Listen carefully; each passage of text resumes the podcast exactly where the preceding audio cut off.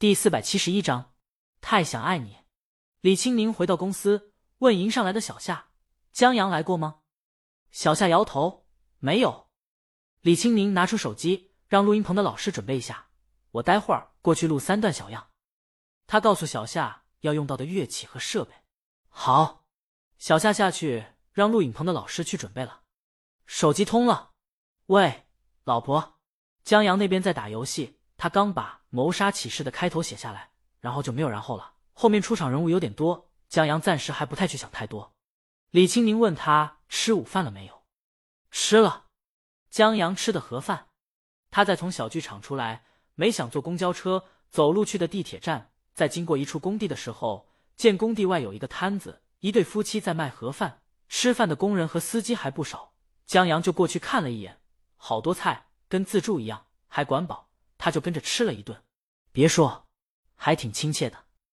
作为土木在逃人员，虽然只有两年的上学生涯，但江阳跟大家坐在一起吃的时候，有一种回到家的感觉。李青宁，他就知道，这老公只要给他自由发挥的机会，他总能给人惊喜。今儿还真捧起专业的饭碗了。他无奈的摇了摇头，让江阳少玩会儿游戏，注意休息。以后就挂了手机，去了录音棚。这个录音棚是李清明的得意之作。由世界顶尖声学设计团队打造，耗时一年才建成。最大的录音室和相应的设备，可以录制全编制的管弦乐团。同这间录音室相连的四个收音间，还可以提供鼓组、人声、贝斯、吉他的录制。还有备份录音棚，方便李清明使用。整个录音棚对外营业，很多歌手的单曲、专辑、影视原声录制都会选择在这儿完成。不过，仅靠对外营业的话，盈利勉强和支出持平，李青宁主要还是喜欢，就跟江阳喜欢乐高，有些人喜欢手办一样。李青宁这次要录制三段小样，留一份让唐鑫备选。他和唐鑫的关系挺好的。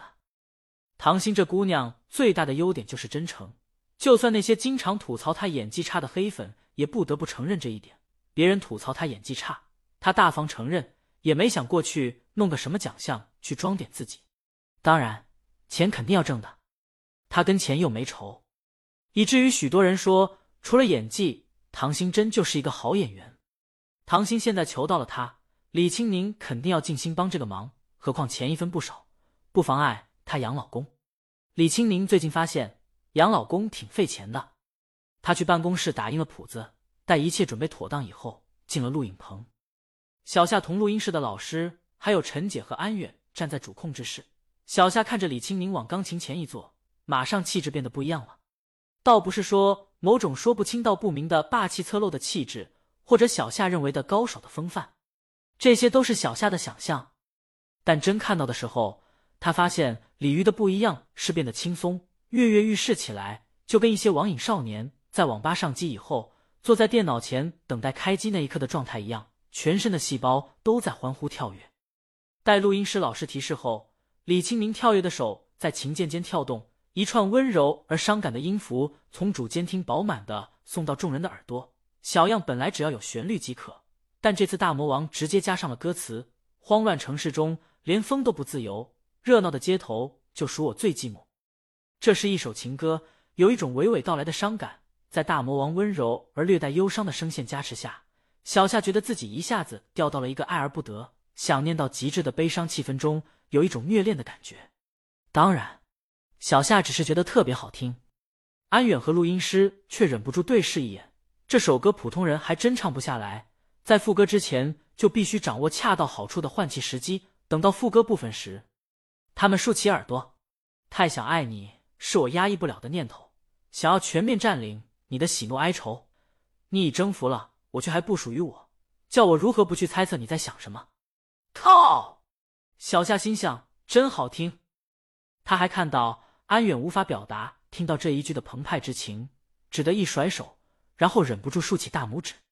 这歌音太高了，尤其副歌部分持续高音，四个真声降 B，一个真声 B，一个弱混 B。安远估计自己进入副歌就在断气边缘，可大魔王举重若轻，游刃有余，高音却温柔，真的厉害。然而。唱歌的鲤鱼却没有受到他们的影响，还在深情的唱：“完全投入其中了。只因为这首歌，他在拉着江阳进小树林前听了不下三遍。他去学校找江阳，在玩了一天，最后分别的时候，他有时候就会听见这首歌。尤其在黄昏的时候，江阳慢慢消失在人群中，而这首歌还在耳畔回荡，李青宁就止不住的心软。太想爱你，是我压抑不了的折磨。能否请你不要不要选择闪躲？后来，他亲了江阳，先表明了心意，未尝没有这首歌铺垫的作用。他是真的不想听到小男人那悲伤的心声了。现在，他又想起了消失的江阳背影，沉浸在歌声中，悲伤的情绪慢慢流露。激动过后的安远停下来，小夏也静静的听着。他们也不知道为什么，慢慢的变得悲伤起来，就好像他们真的有一个太想爱而不敢爱、不能爱的人，不能诉诸于口。只能暗自心伤。情亭下，控制室的人忍不住拍手。这是一首跟李清宁的音乐风格相悖的一首情歌，但不得不说是一首特别感人的情歌。小夏甚至觉得把这首歌当影视剧的原声音乐有些太浪费了，这歌应该放在专辑里的。但一想到这是大魔王，小夏就又觉得这首歌放在原声音乐也挺正常的。这可是大魔王。接下来。李青宁又录制了两段小样，小样有旋律就是及格的。虽然李青宁加了个词，但录起来还算简单。